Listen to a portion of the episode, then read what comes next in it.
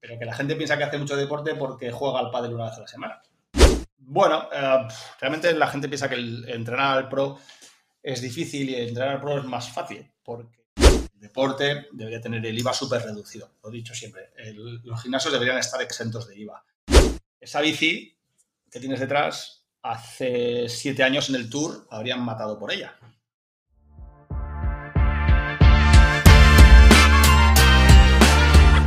Buenas, soy Adrián Aira y esto es Kilómetro 226, el podcast donde hablamos de gente normal haciendo cosas extraordinarias. Cuando uno arranca un podcast y cuando uno empieza un podcast que se llama Kilómetro 226, hay ciertas entrevistas que están marcadas en esa lista de deseos. Todos tenemos objetivos más o menos ambiciosos que esperamos que alguna vez se cumplan. Y hoy, para mí, es uno de esos días. Pero no estamos aquí para hablar de mis objetivos hoy, sino para hablar de nuestro invitado, para hablar de Jaime Menéndez de Luarca. Triatleta desde el año 1990, más de 33 años vinculado a este deporte. Múltiples participaciones en Hawái, en Kona, en campeonatos del mundo de Ironman. Y más de 15 Ironmans completados. Una carrera deportiva como grupos de edad espectacular. Pero es que además estamos hablando de un licenciado en Ciencias de la Actividad Física y el Deporte y doctor en Fisiología del Ejercicio, que ha tenido la suerte o la oportunidad de trabajar con algunos importantes deportistas del panorama profesional, como es en la actualidad el caso de Sara Pérez Sala, una de nuestras mayores exponentes en media distancia a nivel internacional. Y claro, todo eso además de su figura de entrenador de grupos de edad, de deportistas amateur. Por tanto, sin duda, esta es una charla que si te interesa todo esto, no te puedes perder. Desde ya te quiero agradecer que escuches Kilómetro 226 y que hayas llegado hasta aquí, pero sobre todo le quiero agradecer a Jaime la oportunidad de hacer esta charla, de compartir su tiempo conmigo, porque sin duda, y como decía, esta es una de esas que estabas marcada en la lista de deseos. Así que, sin más, no quiero robar más tiempo a nuestro protagonista y te dejo con Jaime Menéndez de Luarca. Pues bienvenido a Kilómetro 226, Jaime, ¿qué tal? Muy buenas, buenas tardes, Adrián. Gracias por recibirme. No, gracias a ti por recibirme, porque además me has confesado que vas justo de tiempo. Ya me parecía a mí por las interacciones que íbamos teniendo y yo intentaba mandarte toda la información junta porque quería ser lo máximo, lo más respetuoso con tu tiempo. No sé si os habrá sonado esta voz, pero seguro que para muchos y muchas sí, porque estamos ante una institución del triatlón en España, con Jaime Menéndez de Luarca y para mí es una suerte tenerte aquí en Kilómetro 226, porque sin duda, si esto va de gente normal haciendo cosas extraordinarias, pues tú lo eres. Así que bienvenido, Jaime. Gracias. Yo siempre digo que los protagonistas de este deporte, yo que vengo del mundo del rugby hace ya muchos años, eh, decían que el árbitro es algo que no se tiene que ver y el entrenador, pues tampoco se nos debería ver tanto, pero por algún motivo pues, pues, hay, pues algo se me ve eh, y si podemos transmitir algo de conocimiento pues, pues algo, algo habremos aportado. Pero yo siempre digo que los importantes son los, los triatletas. Ya te digo que a mí sí, porque todos los vídeos que veo tuyos o todos los posts, etcétera, intento asimilarlos y condensar toda esa información, a pesar de que tengo un, un entrenador de triatlón al que también intento hacerle algo de caso. Eh, todos los inputs son recibidos, así que bienvenido todo ese conocimiento. Y bueno, como ya te decía, eh, siempre hago un test para romper el hielo, para conocer un poco, porque normalmente la gente que pasa por aquí pues tiene algo que contar por el punto de vista profesional, como es tu caso como entrenador, pero también la parte deportiva, que en tu caso pues no es excluyente porque sigues en activo. Entonces, si te parece, vamos con ello. Vamos allá. Pues nada, yo justo te escuchaba que en un podcast, porque como estuve documentándome mucho de todas las entrevistas para, intentar tocar cosas diferentes o no repetir temas que hayas hablado, eh, una de las preguntas es cuántas horas entrenas de media semanalmente. Te escuché decir que con 15 horas se puede 15 horas semanales se puede bajar de 9 horas en un Ironman. A ver, siempre, siempre digo lo mismo. Eh, hay una cosa que es la aptitud y otra la actitud. Es decir, con lo que nacemos y otra cosa es cuánto le dedicamos. Entonces, eh, pues Javi Gómez Noya, entrenando nueve horas a la semana, seguro que baja de nueve horas en un Ironman.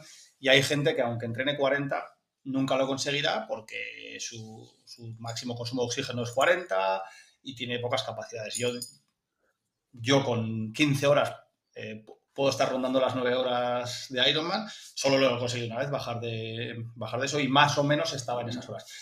Pero cuando también cuando entrené a Emilio Aguayo, eh, con 16 horas ganó Wisconsin. Y hay gente que no se lo cree. No tengo ninguna necesidad de, de, decirlo ni de vender un sistema que utilizo a veces y a veces no. Entonces, eh, depende mucho de la aptitud del deportista. Yo puedo, yo puedo rondar las nueve horas porque yo en el colegio era ese típico niño que en el test de Cooper pues era el mejor de mi clase, pero no era el mejor de mi colegio. Es decir, siempre había alguien un poquito mejor que yo, pero se me daba bien de pequeñito, igual que otros se les daba bien otras asignaturas. Entonces se me daba bien hasta que llegas al mundo real, que es el campeonato de, Navarra de Cross, y, en todos los colegios había un niño que corría más que yo. Entonces eh, pensabas que eras bueno en tu clase, pero, pero no tan bueno. Sí, eso que dicen de si quieres ser deportista de élite, elige bien a tus padres, ¿no? Yo es una cosa que defiendo siempre y casi nunca se me entiende, porque dicen, no crees en el trabajo duro, dices, sí crees en el trabajo duro, pero el trabajo duro distingue a la gente de cada caja. Los élites, los que más, trabajan en élite, se distinguirán los de más capacidad de trabajo, no los que sean mejores genéticamente.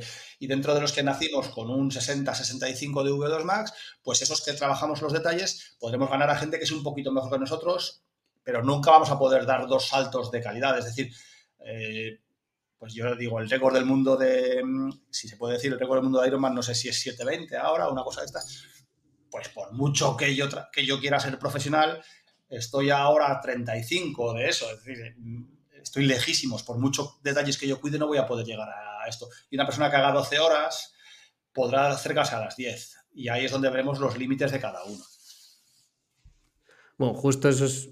Eh, no, no quiero hablar de mí, pero justo eso es un poco... Yo me moví ahí en 12, 15 horas y en el entorno de las 10. O sea que sí que eso podrían ser unos valores que prácticamente cualquier persona podría alcanzar, ¿no? Digamos, en, no, digo prácticamente cualquier persona, ¿no? Porque luego, pues obviamente cada persona es un mundo, pero sí que no son barreras que necesitas ser un súper humano. Y luego, luego otra cosa es el cómo de grande es nuestra cesta de la compra, nuestra semana, para meter ahí entrenamientos. Y no todo, en no todo en, en entrenamiento es lo grande que es esa cesta de la compra. Pero si yo quiero entrenar para un Ironman, si yo quiero dar de comer a una familia numerosa, tendré que usar el carro grande es decir, en una bolsa de plástico de, un supermercado, por mucho que yo sea un gran nutricionista, no voy a comprar para cuatro personas. No sé si este símil se entiende. Entonces la gente dice, no, las 15 horas. dice, no, si 15 horas en sí mismo no dice nada. Pero si no puedes dedicarle 10 horas a la semana al Ironman, es decir, si no puedes coger un carro mediano, pues el Ironman requiere de un carro mediano grande. Es decir, ya veremos, en, en, una cesta pequeña no me entran el volumen necesario para nadar 4.000 metros en aguas abiertas, montar en bici 180, bajarme entero y correr una maratón. Para correrla, no. Exactamente. Para terminarlo, sí, para terminarlo se puede hacer y siempre digo lo mismo, si alguien quiere terminar un Ironman con 7 horas, es un reto que es asequible, se puede hacer, eh, pero posiblemente el sufrimiento de llegar es mucho más duro que el sufrimiento de, darlo todo. Parece que es una tontería, pero estar en el kilómetro 150 de bici y ver que no puedes más y que te queda hora y cuarto ahí es muy duro. Llegarás, llegarás.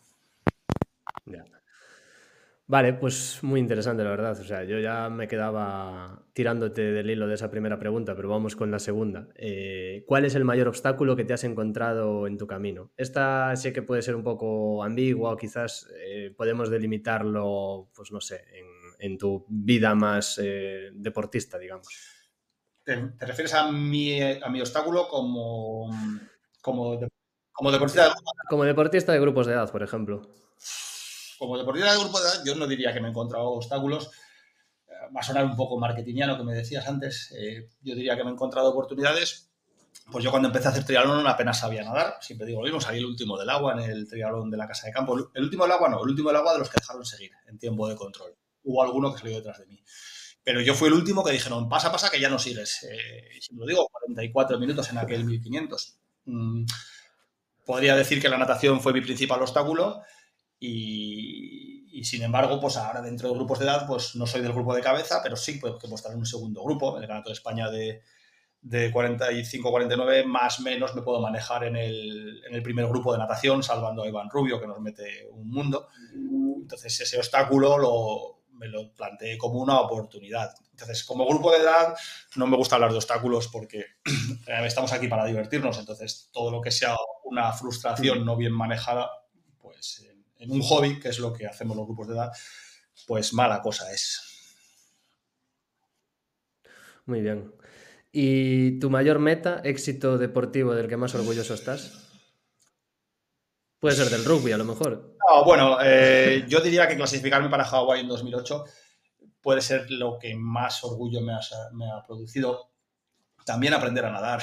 Eh, o sea, de, empezar nadando los trialones a, 2.50 al 100 a estar ahora haciendo entrenamientos a 1.15, pues eso me puede producir mucha satisfacción porque yo no lo hacía. Eh, yo diría que mi clasificación para Hawái en 2008, después de intentarlo varios años, pues ahora que me he clasificado tantas veces puedo relativizarlo, pero entonces me, produjo, me produjo una satisfacción que ya 15 años después me cuesta recordarla, pero creo que sí, creo que mi primera clasificación para Hawái es de lo que más orgulloso estoy. Joder, normal.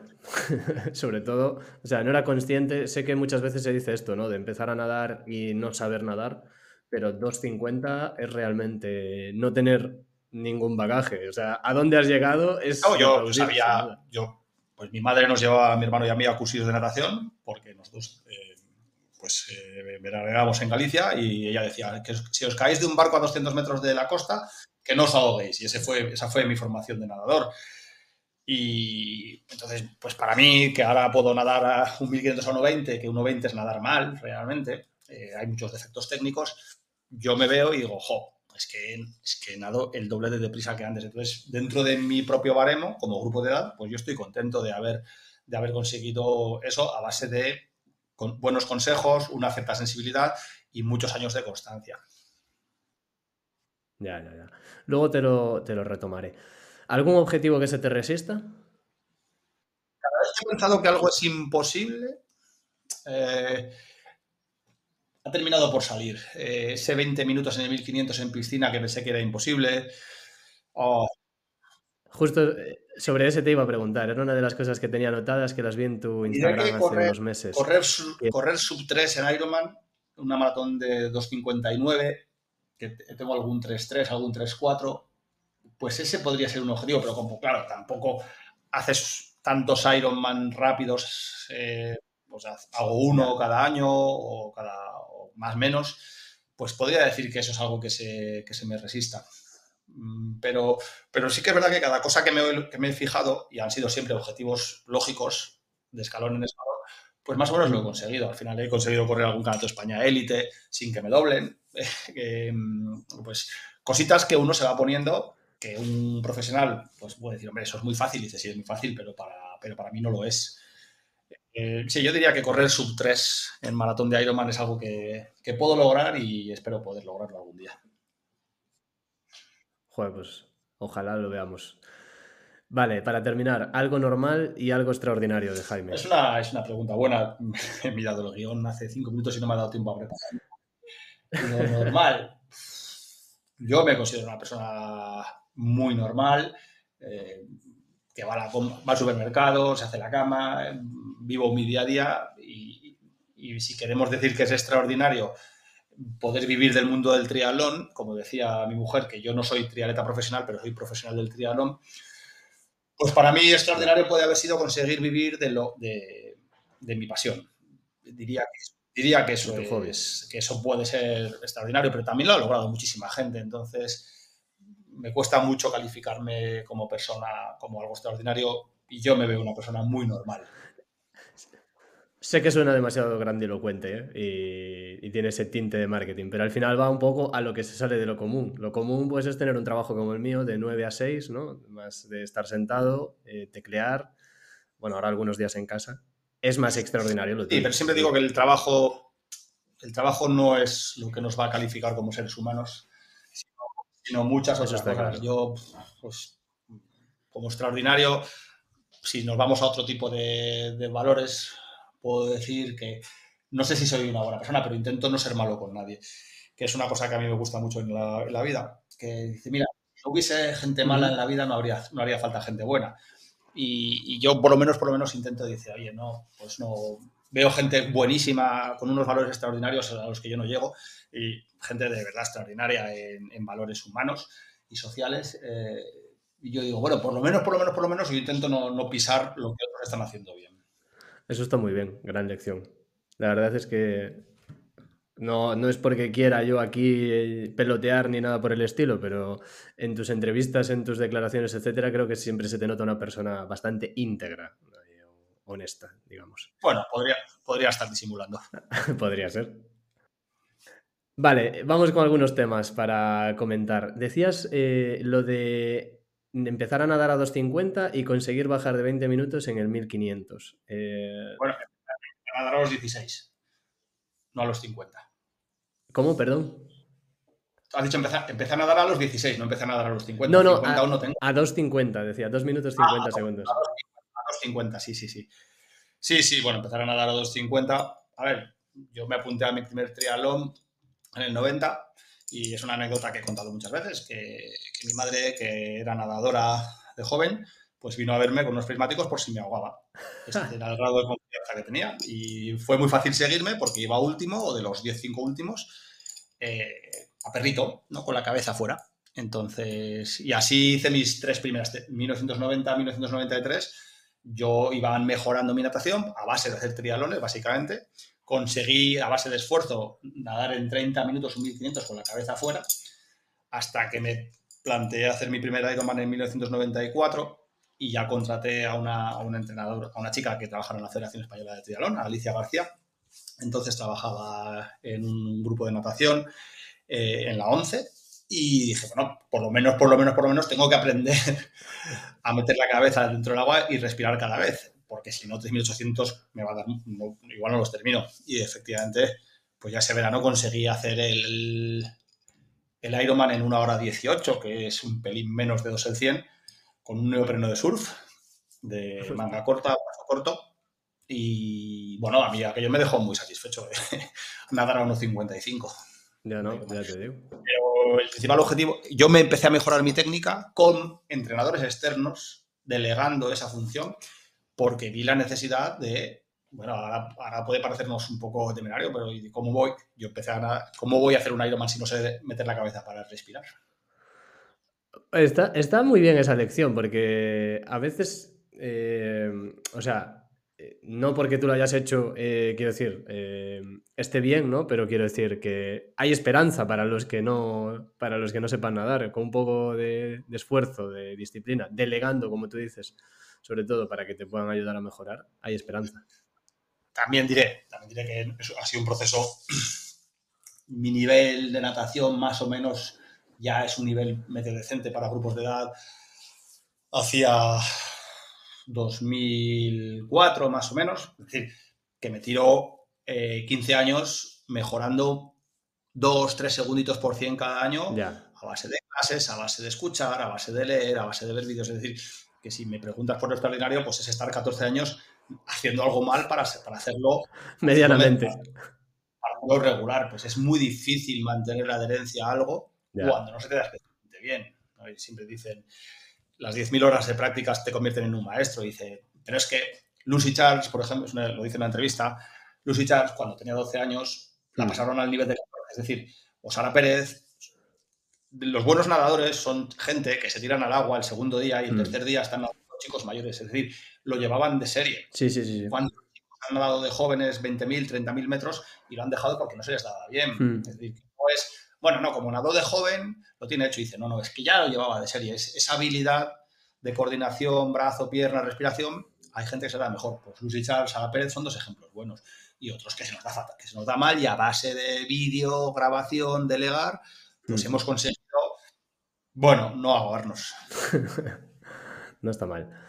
Bueno, Jaime, como decía, empezó a hacer triatlón en el año 90, eh, si no me equivoco, o, y 33 años ahora mismo practicando un deporte, que pocos años más que esos 33 tiene. O sea, eh, ¿cómo eran esos inicios?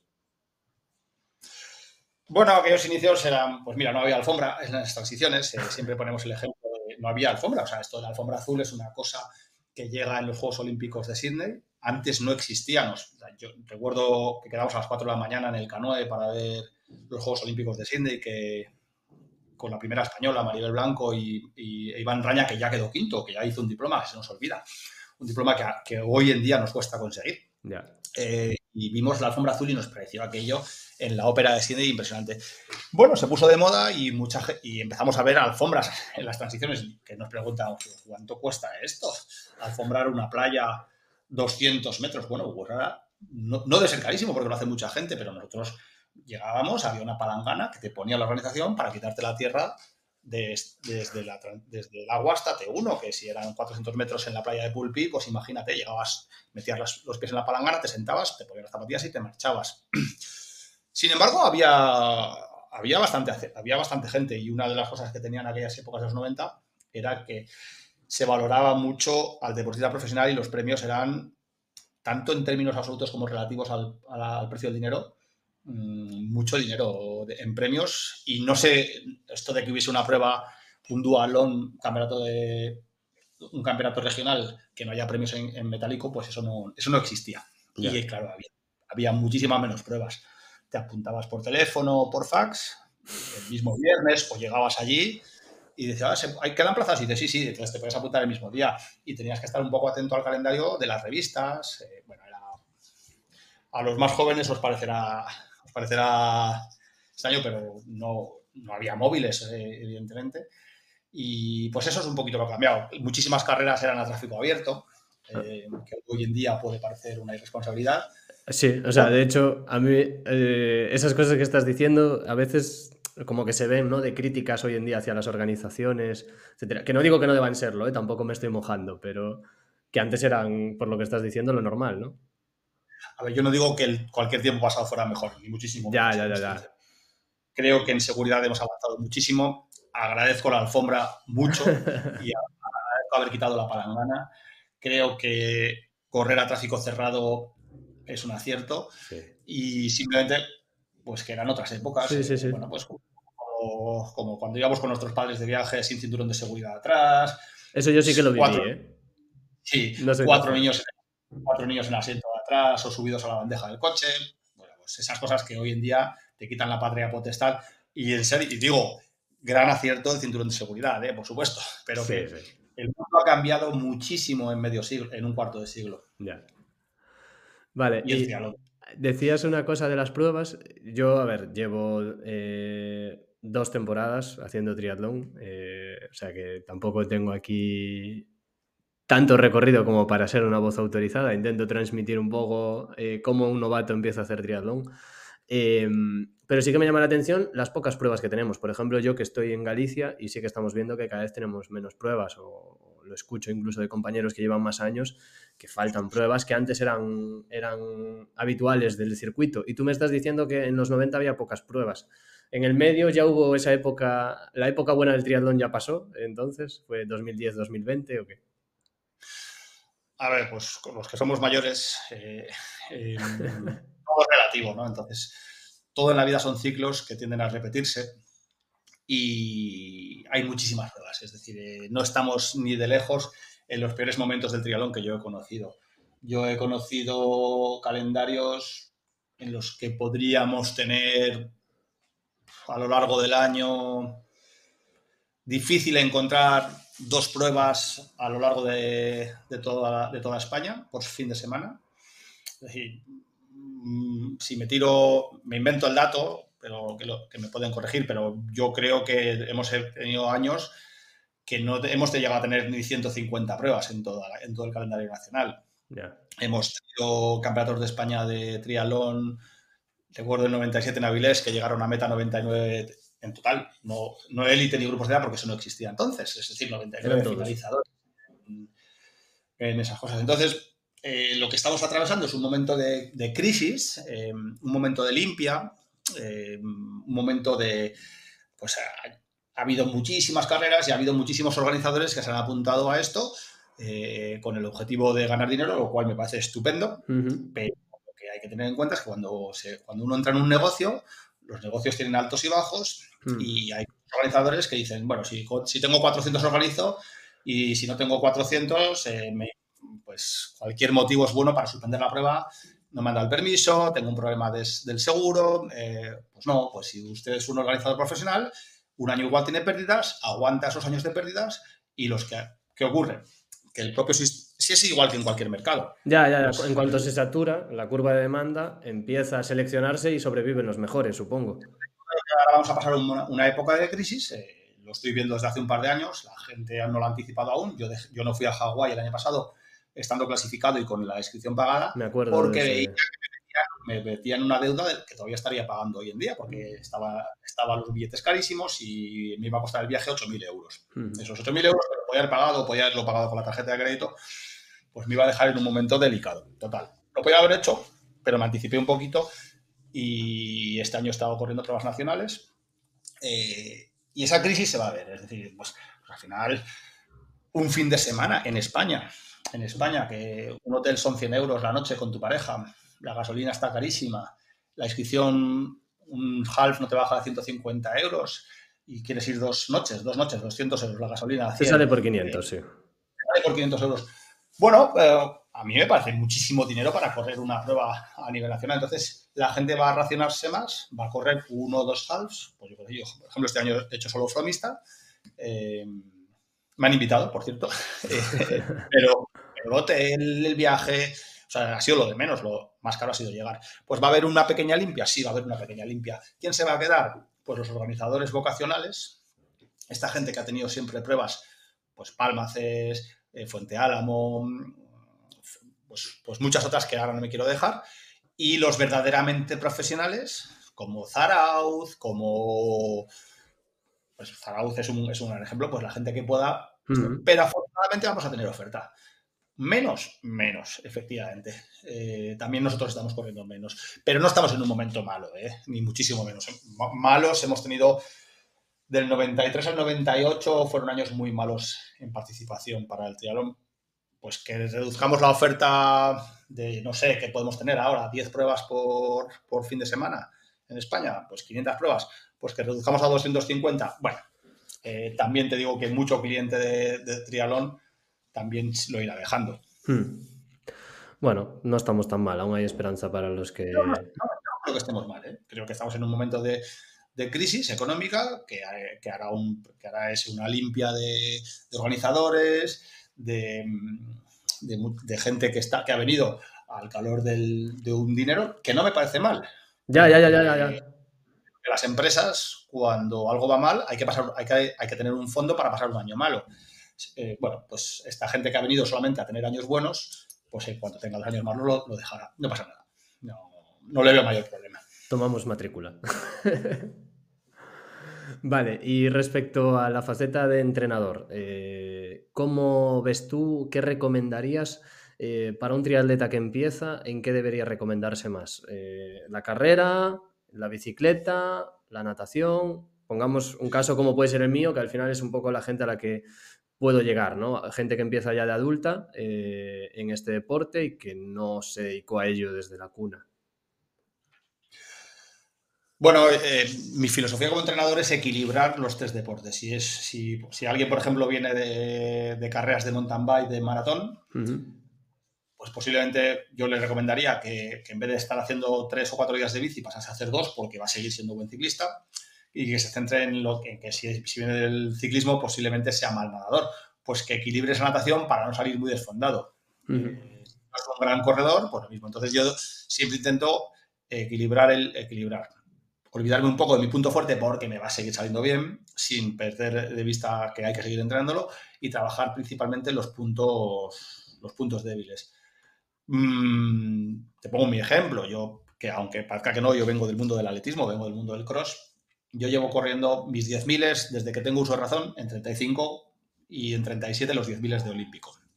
Si estoy en forma, hago 34-30 y el olímpico en 36-45 y si no estoy, hago 36 y 38.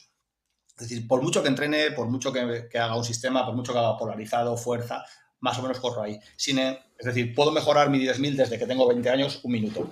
Y sin embargo he mejorado de 44 a 19, he mejorado 25 minutos mi natación. Has mejorado un 100%. El tiempo. Entonces, ¿dónde puedo mejorar? Donde, donde peor estoy. O sea que sí que eres eh, de los que mejorar el eslabón débil, digamos. Sí, ninguna duda. Vale, y mm, diferencias entre entrenar, porque en tu caso creo que entrenas a profesionales, a gente élite no profesional también y a gente, grupos de edad que no es ni élite ni pro, ¿no? ¿Qué diferencias habría?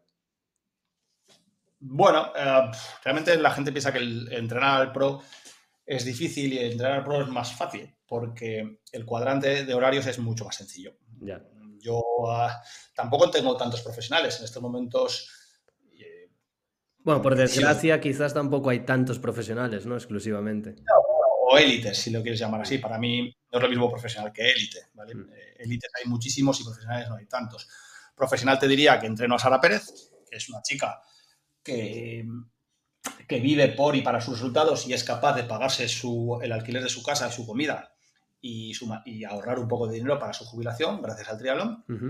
Élite es Gonzalo Fuentes, que trabaja sus 40 horas semanales y al que los jueves no puedo poner tres horas de bici como le puedo poner a Sara. Entonces, pues esa puede ser la diferencia. Y luego, y luego tienes grupos de edad de altísima dedicación que se clasifican para Hawái.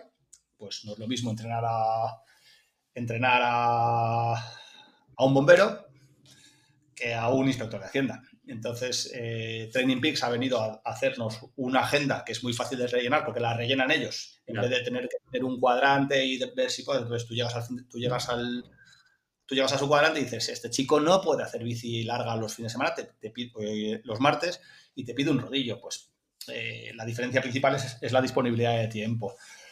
Porque cuando tienen vacaciones, las 20 horas las asumen todos, los que no tienen hijos, no tienen más problema. Dice, 20 horas entrenar en casa, de- en el pueblo, que llego y la abuela me da de comer.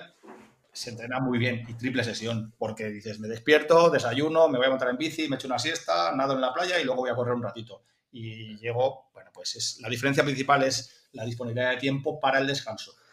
Mi semana de máximo volumen de ciclismo preparando el Ironman de Hamburgo en junio fue en el mes de febrero. Y fue porque tuve vacaciones, junté unos días ahí de- que tenía y, y a pesar de que en Galicia en febrero tampoco hace un tiempo maravilloso para cabra, pues ahí lo tienes. O sea que al final sí. Bueno, y los gallegos y asturianos eh, tenéis la suerte de que las plataformas de entrenamientos online y rodillos son maravillosos. Porque nosotros, eh, cuando hacíamos rodillo y en Galicia, en Asturias, era un rodillo de equilibrio o un rodillo de resistencia que se manejaba con esto, que no tenía conexión a Swift y, en el, cuando, y, yo- y que pasábamos, que pasar de 45 minutos era un infierno, porque era aburridísimo. Entonces ahora es muy distinto. Yo siempre decía que no podría jubilarme en Asturias hace unos años por las horas de rodillo que hace falta, pero hoy te, te montas una pain cave, esto que está tan de moda, ¿no? Eh, sí. tele, que encima una tele ahora de 50 pulgadas te la regalan en, en el banco, te lo conectas al- a un rodillo y te pasas ahí tres horas estupendas y eso antes era inviable. Sí, sí, yo veía el vídeo Lucy Charles que preparó Kona desde su casa eh, en Reino Unido y entrenó toda la bici sin hacer un kilómetro en exterior, por lo que dijo en el vídeo en YouTube. Y bueno, o sea, no tengo los medios técnicos de Lucy Charles, pero tú estás viendo mi habitación. Mi habitación, pues la he enseñado algunas veces. Tengo escritorio regulable en altura, meto el rodillo debajo y me puedo pasar dos horitas, tres horitas a gusto haciendo bici.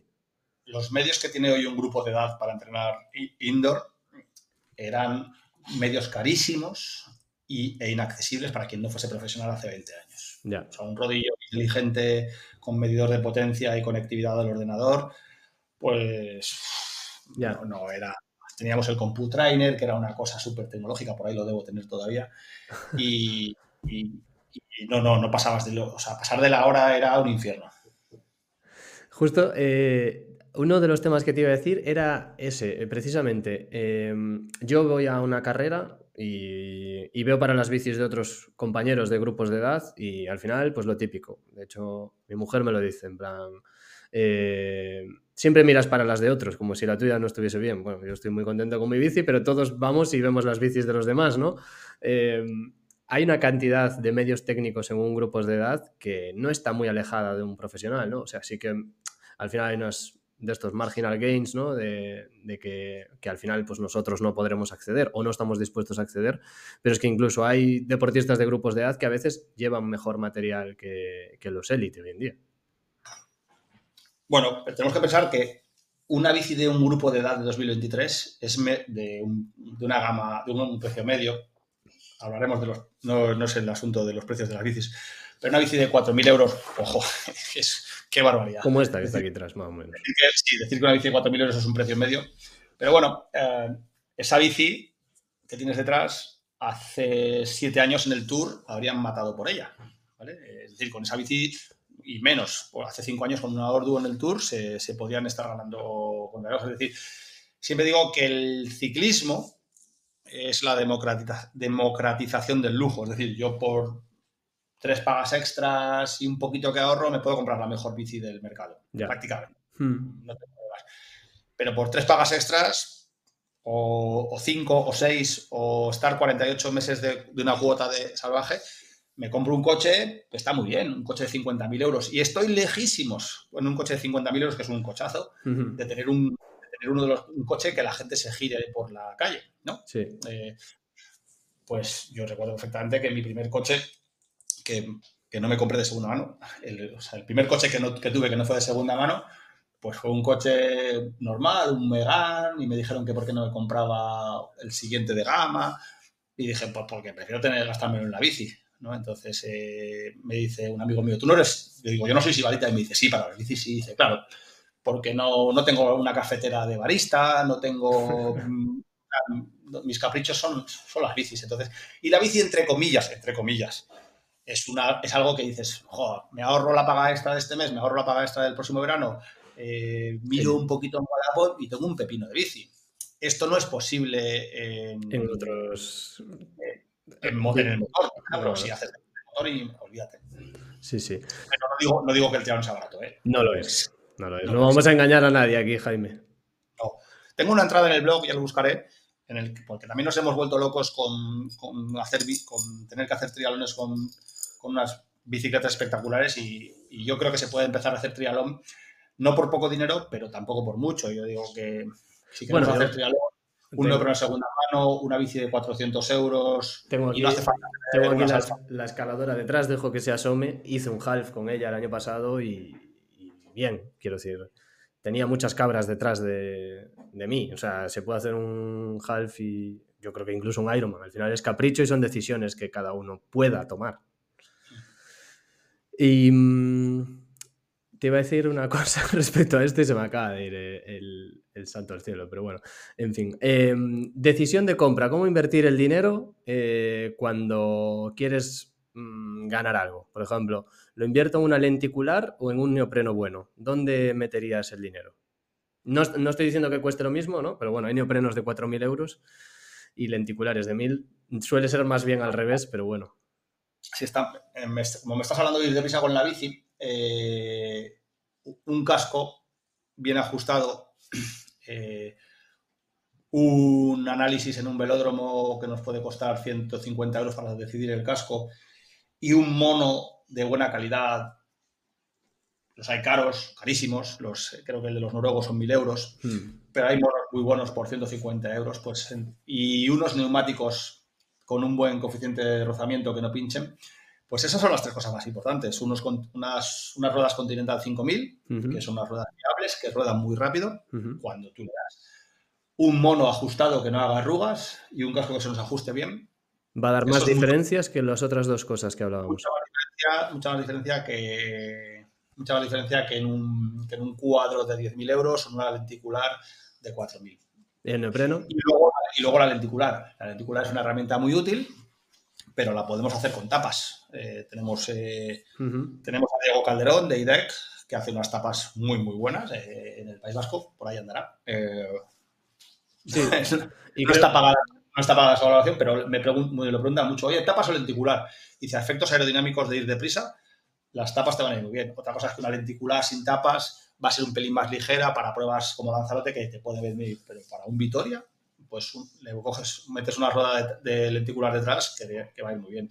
Y con eso, con un buen acople, bien colocados en la bici, con un estudio, un estudio aerodinámico, que ya digo, mira, he hablado de, Diego Calderón, yo antes hacía, ahora estoy muy liado en Cáceres, pero ahora Yago Alcalde está haciendo estudios aerodinámicos en velódromo, pues con esas cosas, con eso tenemos mucha, mucho margen y la gente se vuelve veo, bici, veo gente con unas posiciones malísimas en bicis espectaculares, cuando es mejor trabajar antes la posición e ir con una bici que igual en vez de ir con un Durace, vamos con un Ultegra y con la diferencia de precio hago mis, hago mis pequeños ajustes biomecánicos y aerodinámicos. Bueno, es que ahí tocas un tema que al, que viene del ciclismo a veces le obsesiona y el grupo creo que en triatlón, no sé, en mi opinión bastante prescindible, ¿no? Yo llevo un 105 de I2 de 12 velocidades y ya ves tú, o sea... Mm. Es un grupo, es un grupo perfecto. O sea, yo ahora, cuando se me rompe alguna pieza que tengo en las bicis, estoy poniendo un rival porque es que no, veo ninguna diferencia entre un rival y un red. Y entonces. Escaladores no somos, así que. No, eh, a, todos nos gusta llamar el red en vez del rival, pero. Sí, claro. Pero que es que una bici con un SRAM rival que vale menos de 1000 euros, cuando el grupo, cuando el red vale 3200, me parece, y vamos a ir a la misma velocidad, ¿eh? Sí, sí. Muy buen tip ese. Vale, sobre enfoque del triatlón, antes justo hablábamos, me decías que no tenías casi tiempo para ver las entrevistas, pero la de los noruegos te la leíste, eh, la del podcast de Rich Roll. Yo me la vi aquí haciendo rodillo en esta misma sala. Eh, la verdad es que es una delicia, o sea, si, si te gusta, yo creo que es, es, es, triatlón en vena, ¿no? Friquismo en vena, además ahí de datos y de ciencia, etcétera. Em, creo que últimamente todo esto está en tendencia. Quizás este año, con el año que hizo Gustav Iden, ya bajó un poquito eh, la moda, pero ¿qué opinamos del deporte noruego? Porque al final eh, no solo es triatlón, sino que en atletismo Ingebrigtsen, pues lo mismo. Incluso en el fútbol está Haaland por ahí que lo rompe. Eh, este furor de, de, los noruegos, metodología, ¿cómo lo ves? A ver, es cierto es cierto que Noruega, en relación a su población, está obteniendo grandes resultados deportivos. Menos de 10 millones de habitantes. Mm. Mm, creo que es más por la política económica que desconozco quién gobierna en, Noruega y no me voy a meter en estos jardines, pero creo que, pero creo que hay esa política económica de apoyo al deporte, como tuvimos como tuvimos aquel planado de verdad en España, pues da un rédito en forma de, en forma de, medallas. Es decir, donde hay dinero, donde hay dinero, hay gente dedicándose a esto. Y de aquí es de donde sacamos grandes, grandes deportistas.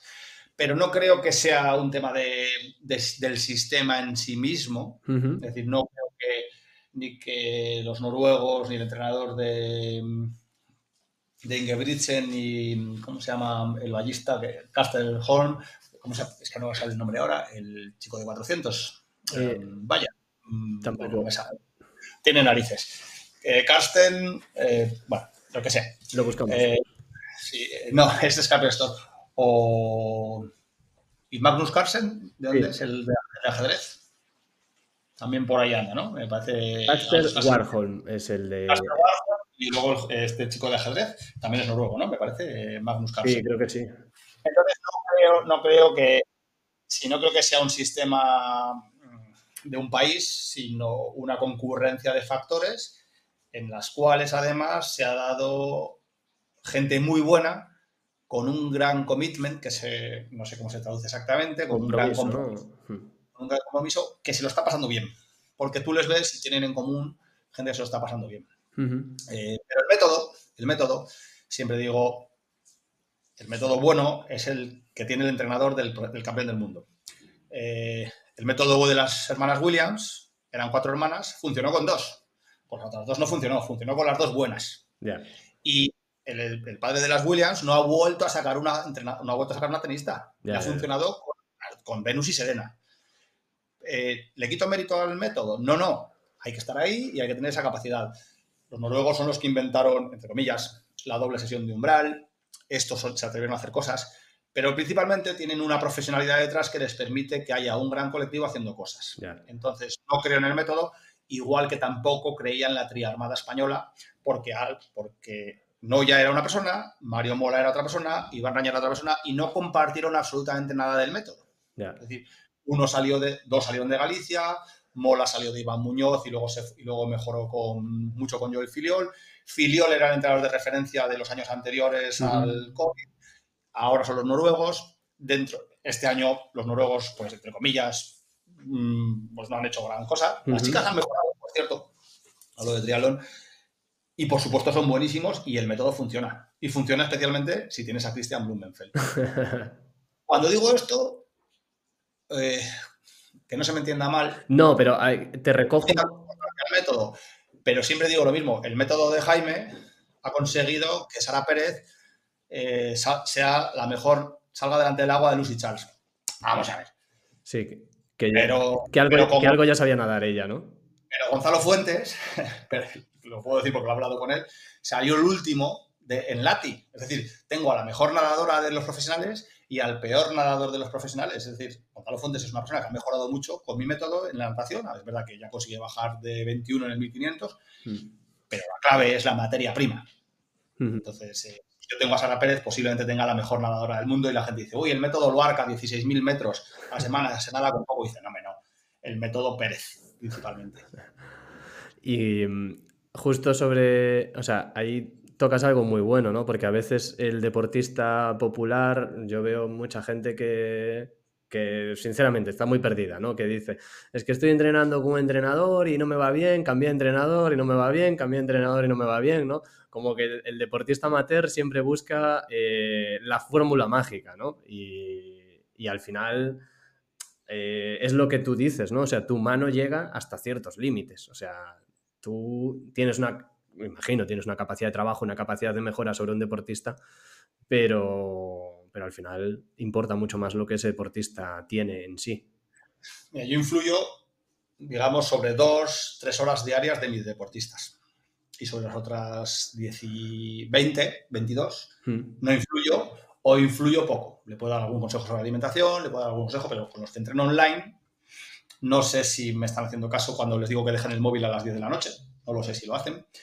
No sé si, si, esas patatas fritas que podrían ser cocidas lo están haciendo. No sé si esa bronca que le ha elevado el cortisol con su jefe la ha conseguido controlar. Entonces, es, eh, muchas veces eh, el entrenador de grupos de edad lo que tenemos que hacer es un apoyo emocional a ese deportista e intentar luchar en la máxima constancia y aprender a decirle que no pasa nada si mañana tienes una reunión de 10 horas y no pasa nada si no vas a entrenar. Y si este día, y si esta semana nadas tres días en vez de cuatro. Entonces, esa es la labor del entrenador, darle un poquito de tranquilidad a, ese perfeccionista, decir, no pasa nada, que tú tienes que llevar, tú tienes, el principal objetivo es, llevar dinero a tu casa para que tus hijos coman. Y después, y después, vamos a, vamos a ver si nadamos. Pero si has estado todo el día en reuniones, no busques esa piscina que cierra a las 11 de la noche para llegar a casa a las 11 y media y meter más estrés. Pues esa es la labor del entrenador. El deportista que eso consigue entenderlo, bien. Pero el, deportista que hace triatlón y lleva muchos años es muy perfeccionista y esto le cuesta entenderlo. Ya, ya, ya. Algo me suena, algo sí que sí que vi por ahí. Em, vale, y respecto al método que antes decíamos, sí que es cierto que yo visité Noruega el año pasado y sí que, sí que veo que la estrategia de, de país, o sea, está, clara, ¿no? Y además ya no es solo de país a nivel políticas, que tampoco lo conozco en profundidad, sé que invierten bien tanto en educación como en deporte y eso siempre da rentabilidad, eso está demostradísimo. Eh, pero sí que a nivel social la, la, conducta de la gente es vinculada al deporte, vinculada al movimiento, vinculada a la actividad física y es algo que aquí pues creo que últimamente se ha ido dejando cada vez más de lado por nuestro modelo de sociedad o por nuestra forma de vivir no sé tú en este sentido cómo lo ves, ¿qué opinas? Bueno, me decía el otro día un amigo que cada vez entro menos a debates abiertos y no entro a debates abiertos porque hemos, hemos pasado un mundo de la polarización en la que si yo doy mi opinión sobre, El, sobre, las... No, no, te la voy a dar, porque en un, podcast, pues no, pero no la pondría en Twitter, porque en Twitter me va... Pues, eh, bueno, mm, vivimos en una sociedad en la que los raros somos los que nos estamos cuidando los raros somos los que dedicamos dos horas a la salud al día, eh, los que somos uno, nos llaman unos vigoréxicos. Cuando estamos contribuyendo, yo no recuerdo el día que fui al médico, los triatletas vamos poco al médico en líneas generales y contribuimos a un estado de salud. Hoy oía en el Franco Tira Rock, no sé si conocéis el programa. No. está bien, bueno, es, una, es, un programa de una comedia de, radio, Franco Tira Rock, hace bromas sobre muchas cosas. Pues hoy, hoy daba un dato que gastamos más dinero en drogas sociales, recreativas, en España, que en calzado deportivo. Creo que eran 6.800 euros en Alpha Flies y 7.200 en drogas sociales. Bueno, pues, pues, ¿qué vamos a decir, no? Que em, ya está, no hay, no hay mucho que decir. España es un país donde el alcohol es, mm, está bien visto, donde si sales de Marte y te tomas una cerveza eres un tío raro, donde si propones salir a cenar una ensalada a las 8 y, salir, y ver una película con los amigos y estar durmiendo a las, a las 12, pues eres un, raro. Eres un muermo. Eh, y donde no tienes vida social. Y le digo, pero, joder, no tengo vida social. Y cuando salgo los sábados cuatro horas con mis amigos en las que vamos hablando de todo menos de triatlón, cuatro horas con mis amigos sin un móvil, porque los móviles dan en el bolsillo. Sí. Bueno, pues aquí me dicen, ¿eres vehemente? Y dice, claro que soy vehemente, porque, me, porque le hemos dado, hemos conseguido eh, darle la vuelta a algo que debería ser una obviedad, que es que la gente sana está mejor que la gente que no está sana. Y te dicen, bueno, ya estamos con la superioridad moral de, los deportistas, de nos tenéis que decir. Y dicen, no, no, yo no, os digo, yo no os digo lo que tenéis que hacer, solo faltaba, pero, pero que la gente piensa que hace mucho deporte porque juega al pádel una vez a la semana. No, están haciendo, no están haciendo suficiente deporte. Bueno, ahí, ahí queda. Yo, sinceramente, solo puedo darte la razón porque seguramente tú no, pero yo he vivido las dos caras de la moneda. Yo he sido el otro, he sido el de la pachanga de los domingos con 19 años en un equipo prácticamente de jubilados eh, y un choripán y una cervecita al terminar. Eh, ah, eh, lo digo. yo al choripán también me apunto, ¿eh? Pero que está claro que a nivel de lo que después eso lleva, a nivel social, gasto sanitario, etcétera, pues yo creo que salir en la bici cuatro horas hablando con los colegas, como tú decías, mm, actividad reconfortante para el cuerpo y para la cabeza. ¿eh? Yo, yo siempre he dicho que el deporte debería tener el IVA súper reducido, lo he dicho siempre. los gimnasios deberían estar exentos de IVA o con un 5%, eh, mm. etcétera, etcétera. Bueno, es... De hecho, en Portugal creo que tienen las bicis al 10%. Me parece que este, sí, el IVA de las bicis. Sí, creo que sí que, sí, sí que lo bajaron. Entonces, pues todo lo que sea promocionar la actividad física va a ser promocionar la salud. Todo lo que sea. Leí una vez que un euro invertido en deporte eh, ahorraba tres euros en sanidad. Más o menos. Y que si me pedís la fuente, no la tengo. Yo, yo también leí y escuché hace poco eh, que se iba a elevar sobre todo el gasto sanitario en las próximas décadas, casi todo por enfermedades relacionadas con los hábitos. O sea, 100% evitables. Mira, yo digo siempre que Estados Unidos que es la potencia mundial, eh, va a colapsar por una pandemia de obesidad.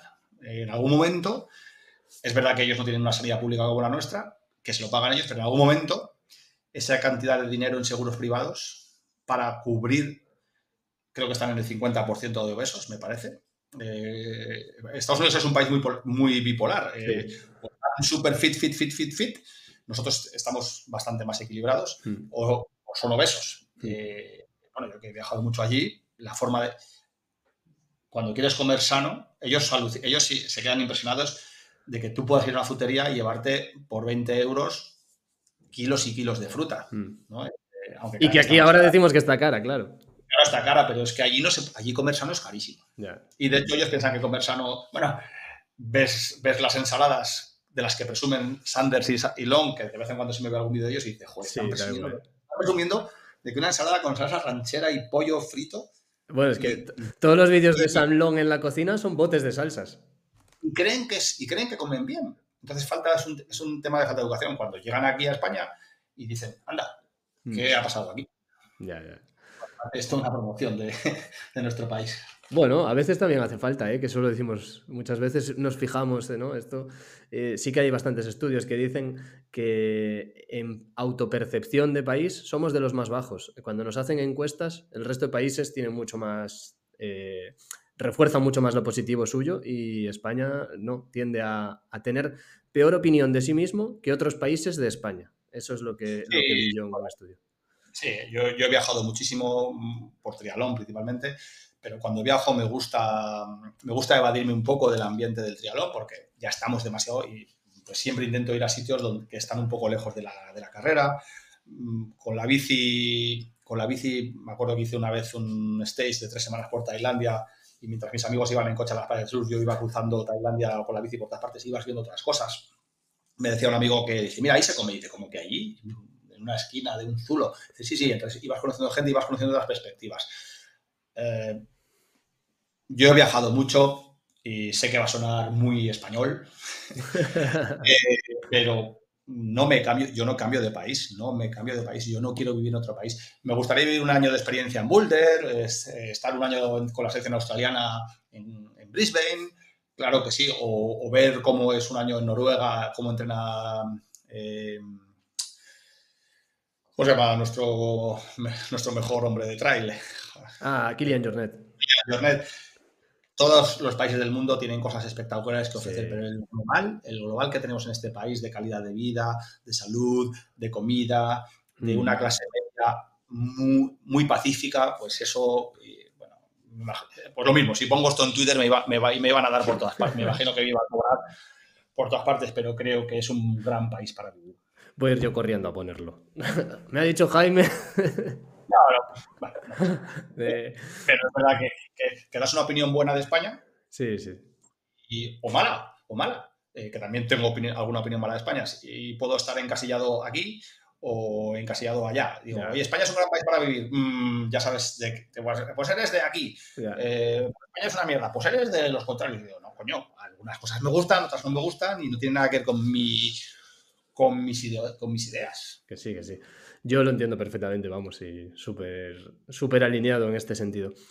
Jaime, como tienes poco tiempo, yo te había prometido que estaríamos alrededor de una hora de charla. Yo me podría pasar aquí toda la tarde hablando, pero creo que no procede y además eh, tú ya me dijiste que tu tiempo era limitado. Así que te voy a pedir, para terminar, tres consejos que darías a un triatleta de grupos de edad para mejorar en, en su disciplina. Puede ser en base, por ejemplo, a los errores más comunes que sueles ver.